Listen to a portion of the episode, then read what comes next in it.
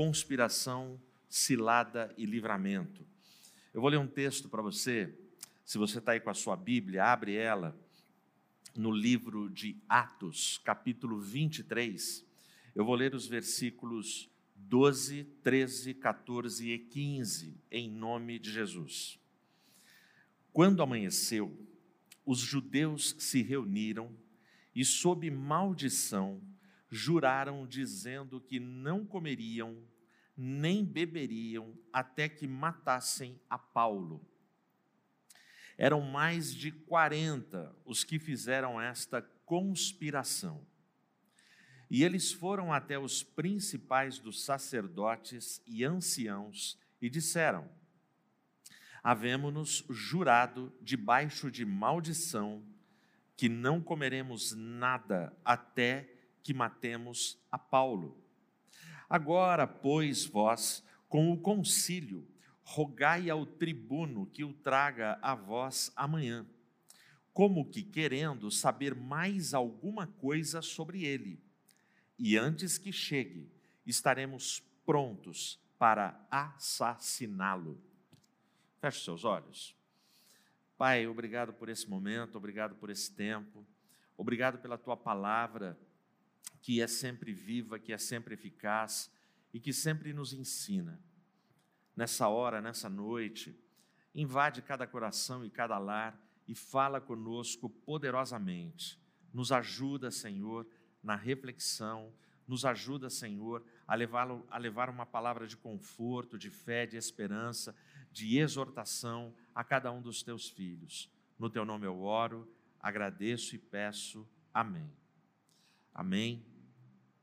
O capítulo 23 de Atos, ele traz uma narrativa para a gente, que é uma narrativa assim, é, extremamente elucidativa, é uma narrativa que traz para a gente soluções, traz é, o, o conforto de saber que não estamos sozinhos nas nossas batalhas.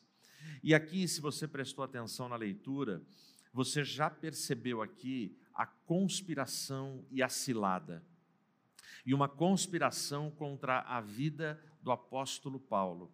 Mas para que você entenda o porquê, o motivo dessa conspiração, é importante a gente entender o que é que está acontecendo aqui no capítulo 23.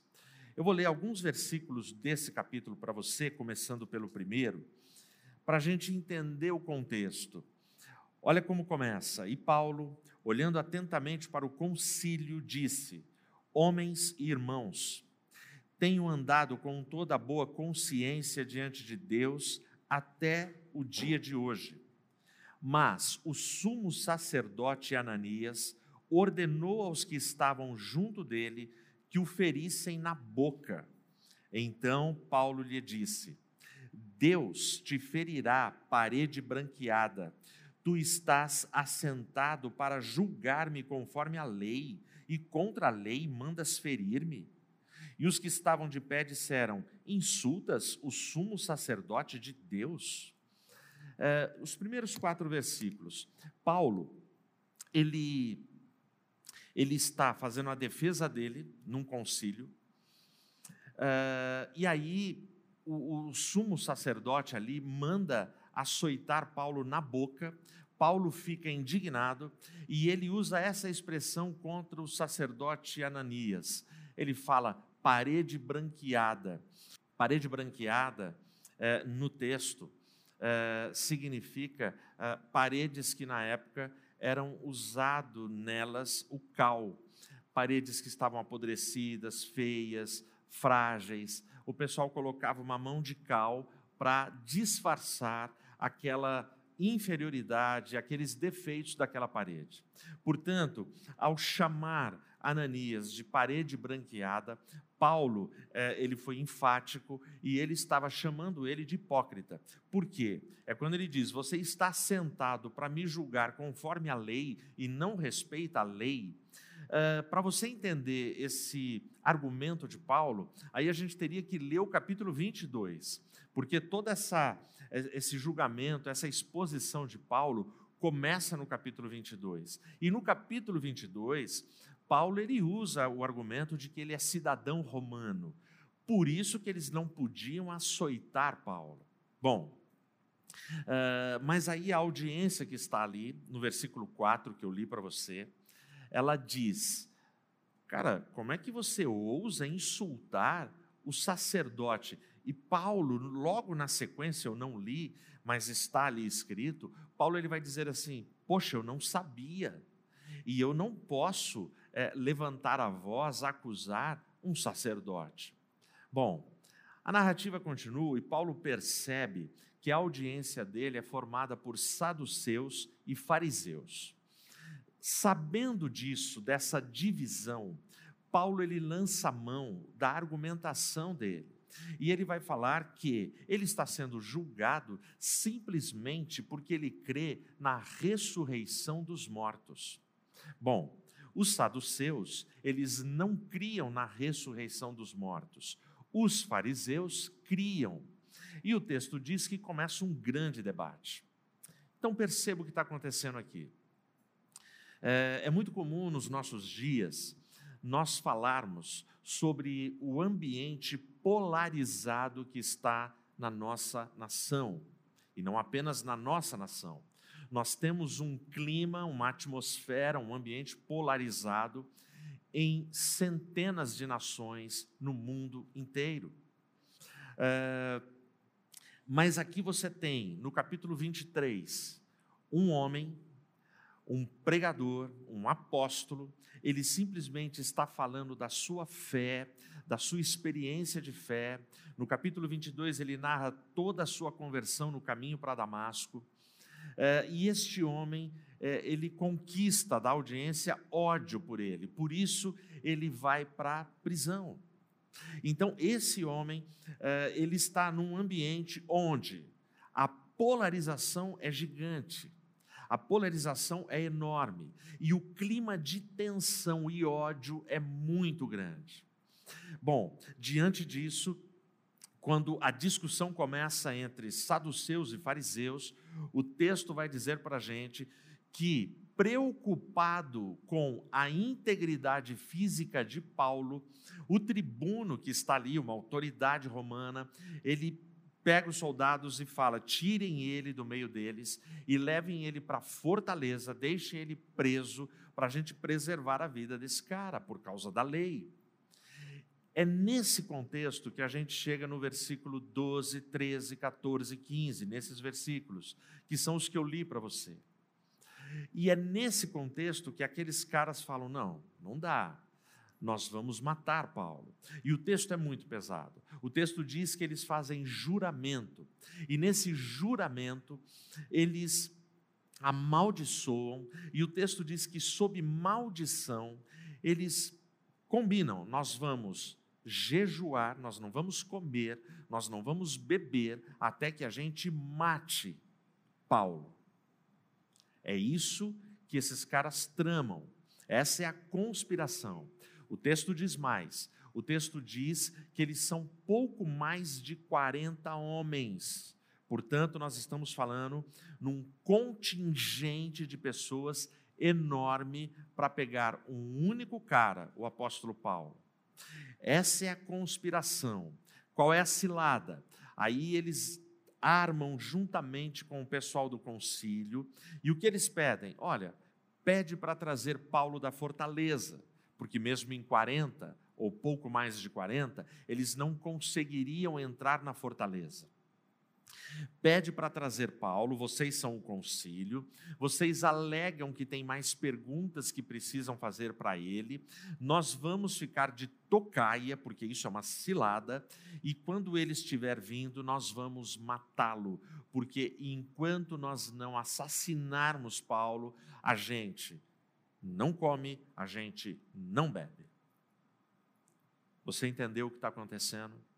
É isso que está acontecendo no capítulo 23. É, a vida em Jerusalém não estava fácil. A vida na igreja primitiva não estava fácil. A vida para cristãos não estava fácil. Saduceus, fariseus, muitos gentios não convertidos, romanos, o Império Romano, os cristãos eram odiados. Uh, Mateus capítulo 24, uh, no sermão profético, Jesus ele é muito claro: vós sereis odiados por todas as gentes. Não será um ódio localizado, não será um ódio no meu bairro, não será um ódio na minha cidade aqui em Campinas, nem na sua cidade onde você está, não será um ódio apenas no Brasil, mas nós seremos odiados de todas as gentes. Porque a filosofia de vida cristã, os princípios cristãos, os valores cristãos, simplesmente são odiados por uma sociedade caída, por um mundo caído, porque um mundo caído não tem comunhão com valores cristãos. Isso é muito nítido, é muito claro e muito simples. E é nesse contexto que vem conspiração e cilada. É nesse contexto de ódio que vem conspiração e cilada contra você, que vem conspiração e cilada contra a sua família que vem conspiração encilada contra os seus negócios, contra os seus clientes, contra os seus fornecedores. É nesse contexto que existe conspiração de inimigos da fé. E isso acontece em grupos pequenos, como acontece em grupos e organizações gigantescas. Isso está acontecendo no mundo. As pessoas conspiram na calada da noite, conspiram nos bastidores, conspiram no oculto, e elas armam ciladas para poder eliminar o seu inimigo. Isso é o que faz o mal, isso é o que faz o ódio. E onde é que aparece o livramento? Eu vou ler para você agora. O livramento a gente encontra aqui na sequência. Olha só, o capítulo 23. O livramento está aqui no versículo 16. E o filho da irmã de Paulo, tendo ouvido da emboscada, foi e entrou na fortaleza e contou a Paulo. Olha que interessante. É a única vez que esse cidadão aparece. É a única vez na Bíblia que esse cara aparece. O sobrinho de Paulo. Ele falou: peraí, estão armando para o meu tio. E olha que interessante, ele estava lá, ele ouviu tudo. O filho da irmã de Paulo, tendo ouvido da emboscada, da cilada, da conspiração, ele foi e entrou na fortaleza e contou a Paulo. Bom, aí o 17, o que, que ele vai dizer? Paulo, chamando um dos centuriões até ele, disse: conduz este jovem, o sobrinho dele, conduz este jovem homem até o tribuno, porque ele tem uma certa coisa para lhe contar. Aí ele vai, ele chega até o tribuno, o tribuno sai com ele à parte, isso tudo está na sequência. Ele conta o que Paulo disse é, para ele fazer, ou seja, ele conta o que ele ouviu da emboscada, da cilada. E aí, olha que interessante, no versículo 22, então o tribuno despediu o jovem, mandando-lhe que a ninguém dissesse que lhe havia contado aquelas coisas. Mas muita atenção no versículo 23. E chamando até ele dois centuriões, lhes disse: Preparai duzentos soldados para irem até Cesareia, e setenta cavaleiros, e duzentos lanceiros, na terceira hora da noite e providenciai animais para Paulo montar neles, para o levarem em segurança ao governador Félix. Você percebeu aqui? Eu fiz uma conta, ele manda que ele chama dois centuriões, e ele fala: separe 200 soldados, 70 cavaleiros, 270, e mais 200 lanceiros, 470. Os caras que conspiraram contra Paulo eram pouco mais de 40. E aí Deus levanta para defender Paulo 470 homens de guerra. Por quê? É, porque o livramento veio na figura do sobrinho de Paulo. E quais as características para mim do versículo 16? O sobrinho de Paulo, que a gente não sabe o nome, que ele só aparece aqui nessa narrativa, ele é anônimo. Pode ser que conspirações e ciladas estejam sendo tramadas contra você nesse momento. Paulo estava numa fortaleza e não sabia o que estava sendo armado, mas Deus sabia. O Deus soberano sabia. E Deus coloca um anônimo, uma pessoa insignificante, uma pessoa para a qual ninguém olhava e dava importância. E aí esse garoto estava lá, anônimo. Uh, o fato dele estar lá, quando diz que o, o filho da irmã de Paulo ouviu sobre a emboscada, é o cara que está no lugar certo, na hora certa, porque Deus faz isso. Deus ele é detalhista. Ele coloca as pessoas certas na hora certa, no momento certo, na nossa vida, no nosso caminho. E a outra característica para mim, ou seja, ele é anônimo, ele está no lugar certo, na hora certa, é quando o texto termina dizendo, versículo 16, que ele foi até a fortaleza e contou tudo a Paulo, ou seja, ele agiu com objetividade. O livramento, ele veio desta forma na vida de Paulo. Uh, aí, a partir desse momento, na madrugada, Paulo é tirado dali e ele é levado até Cesareia, na presença do governador Félix, frustrando a conspiração e a cilada. Esse tribuno escreve uma carta e fala uma e faz uma defesa sobre Paulo. E Paulo vai para lá. Agora, por que que tudo isso aconteceu? No capítulo 23, aqui, o versículo 11, ele é pedagógico para a gente. O versículo 11, antes do 12, diz assim: E na noite seguinte, o Senhor estava ao seu lado e disse, ou seja, quando Paulo foi enviado para a fortaleza, para a prisão, para que saduceus, fariseus, toda a claque, toda a audiência não matasse a Paulo ali, que a situação estava tensa. Deus permaneceu com Paulo na prisão. E aqui nesse capítulo é o único momento onde Deus fala. E olha o que Deus fala. Na noite seguinte, o Senhor estava ao lado de Paulo e disse: Tem ânimo, Paulo, pois como testificaste de mim em Jerusalém, assim é preciso que também testifiques em Roma. É, enquanto Deus tiver propósito e plano para a minha vida e para a sua vida, nada e ninguém nessa terra vai nos destruir. Grava isso.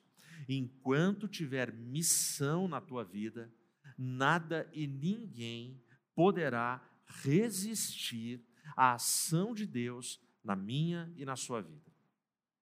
É, para que Deus cumprisse a palavra dele, para que Paulo não morresse ali e fosse a Roma, Deus separou 470 soldados para defender Paulo de 40 conspiradores. Maior é o que está conosco do que aquele que está com eles, com os nossos inimigos. Então, isso acontece na vida de Paulo. Bom, pastor, mas isso é Atos dos Apóstolos. Isso é o início da igreja primitiva. Então, deixa eu te contar um testemunho para a gente concluir. Um testemunho de um missionário. E é um testemunho para mim tocante, lindíssimo. É um missionário que estava na África, pregando num vilarejo na África, em algum lugar da África.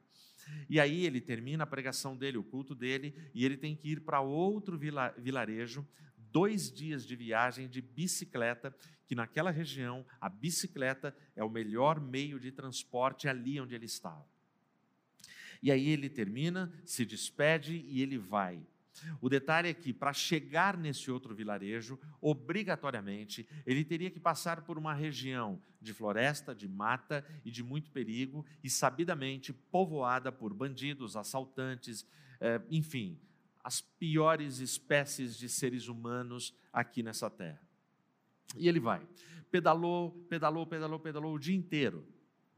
Quando ele termina, ele acampa, porque aí ele precisa descansar, acende a fogueira dele, arma a barraquinha dele, canta hinos, lê a Bíblia, faz a sua oração, deita e dorme. Dia seguinte, ele pedala, pedala, pedala, até que chega no local, na vila onde ele tinha ali trabalhos é, evangelísticos a realizar.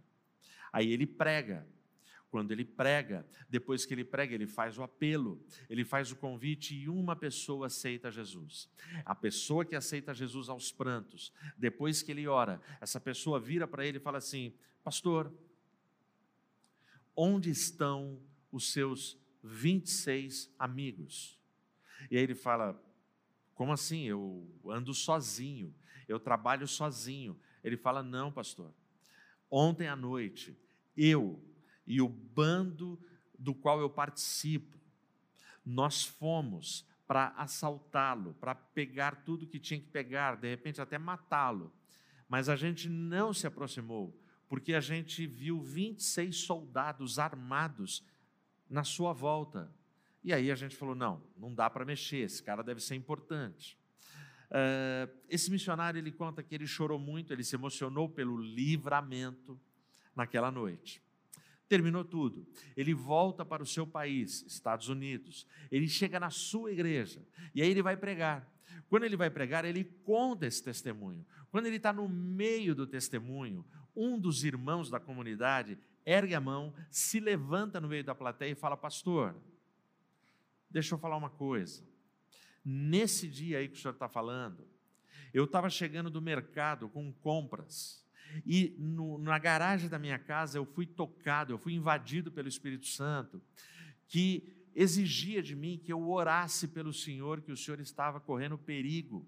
Eu entrei em casa, liguei para o nosso grupo de homens de oração, e todos vieram para minha casa, e naquela noite, que é a noite que o Senhor estava acampando, nós oramos, nós levantamos um clamor, ficamos quase duas horas em oração pela sua vida.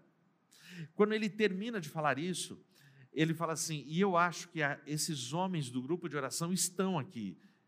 E os caras começam a se levantar, todos se levantaram.